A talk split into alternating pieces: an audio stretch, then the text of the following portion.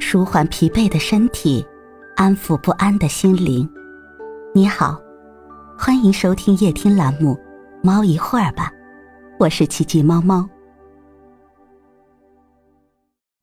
今天为你带来的美文是：摆脱执念的牵绊。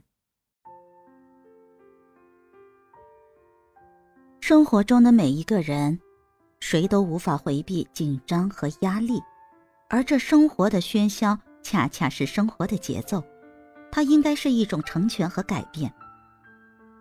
把那些琐碎的烦恼当作生命的中鼓，历练出心底的宁静与豁达，也就不辜负这曾经经过的辛苦。我们要把并不容易面对的生活当成一种内心的展望与当下的体会，摆脱那些内心狭隘的束缚，找到适合自己的人生轨迹与速度。不浮躁，不悲观，不固执，不牵绊。佛说，劝世人对诸事放下一颗执着心。有时，一个平凡的转身，会发现生活和追求的路，不只是一条。一直以来的各种放不下，是因为我们把某些东西看得太重，什么都想拿，什么都想要，不愿丢，不想舍。一直以来的各种忘不了，是因为把回忆当成了习惯，把故事当成了生活。时光走过来了，心却还在原地。很久以前，村外有一座孤庙，庙里住着一位老僧人，庙周围草木幽深，庙门前有一块空闲之地，老僧人就在那里种上了茄子。每年一到六月天。枝蔓上便挂满了紫红色的大茄子。盛夏雨季，一到傍晚，茄子地里蛙声四起，为这萧条孤单的古刹平添了几分生机与活力。一天晚上，夜半时分，老僧到庙前纳凉，天上星星稀疏，附近高大的树木只能隐隐约约看到它们跳来跳去的身影，呱呱地欢唱着。一阵紧似一阵。夜深路暗，老僧走在茄子地的小径上，忽听脚下啪的一声脆响，正惊疑间，哇的一声叫，一只蛙从他眼前跳到茄子地里。老僧心头一颤，随即意识到自己可能踩死了一只蛤蟆。出家人以慈悲为本，他双手合十，口里暗念道：“罪过。”罪过呀！可转念一想，蛤蟆既然死了，也断无复活之力。再说他是出于无意，并非有心杀生，将来佛祖也不会怪罪。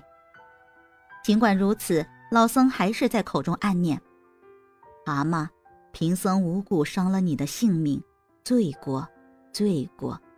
待明日俺为你超度亡魂。”说罢。闷闷地走回禅房，倒身睡下。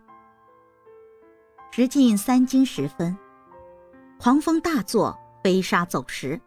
忽然，庙门大开，窜进两个青面獠牙的鬼头，各执一根狼牙棒，来到僧人床前，像拎小鸡一样把老和尚扔在了地上。老和尚吓得魂不附体，浑身颤抖。这时，只听一个小鬼大声说道：“喂！”和尚，今日蛤蟆在阴曹将你告下，说你无故伤了他的性命。我等奉阎王君之令，特来拿你归案。不由老和尚分说，每人在他屁股上重重地敲了一棒，架起来就走。老僧此刻是三魂悠悠，七魂荡荡，耳旁只听阴风习习，眼前只觉天昏地暗。倏地。老僧觉得好像停下了，抬眼一看，面前横着一座巍峨壮观的大殿，宫殿门口顶端三个赫然大字“森罗殿”，门边两根大柱子上书着一副对联：“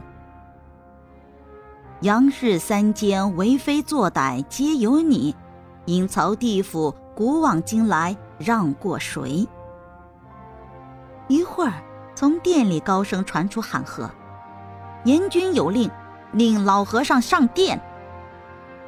两个鬼头丝毫不敢怠慢，拖着老和尚上了大殿。大殿里蓝色烛光摇曳不定，奇形怪状的鬼头列立两旁，一边油锅下架着熊熊大火，锅里油烧得吱吱乱响。一个夜叉用钢叉把一个人挑进了油锅，另一旁石磨呜呜的叫，大殿里鬼哭狼嚎，胆丧魂惊。老和尚一下子瘫软在地。这时，阎罗王猛地一拍案桌。和尚，方才有一娃将你告下，道你存心不良，伤他生命，出家人犯了杀戒，罪大难赦。殿下，老僧咬着牙申辩道：“出家人以慈悲为本，老僧一向爱惜生灵，此事实在是出于无意呀。”老僧将事情经过从头到尾叙述了一遍。也罢，你虽是无意杀生，但毕竟犯了佛戒，今重责你四十大棍，以戒后来重犯。说罢，将和尚打了四十大棍，随命众小鬼将他轰出去。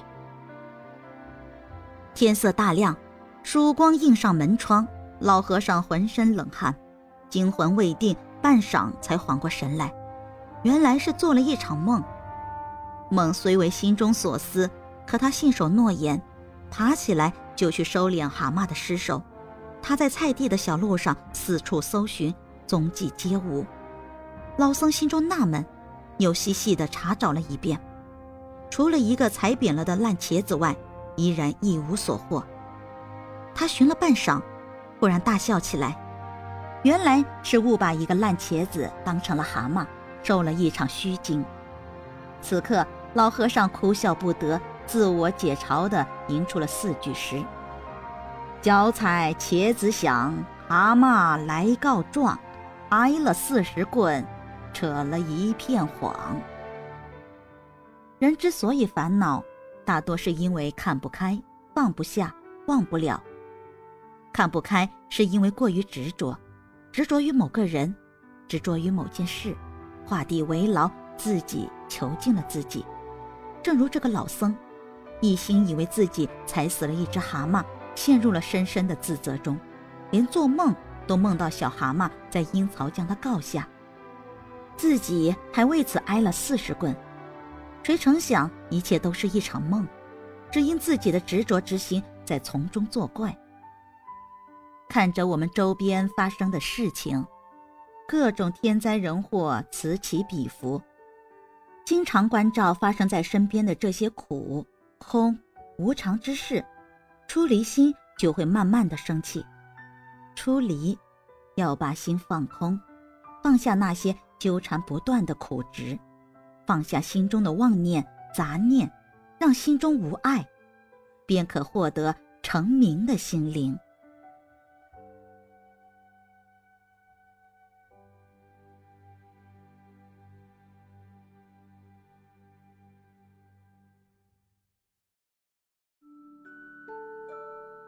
今天的分享就到这里了，欢迎关注、订阅、分享、点赞，一键四连，也欢迎评论区交流互动哦。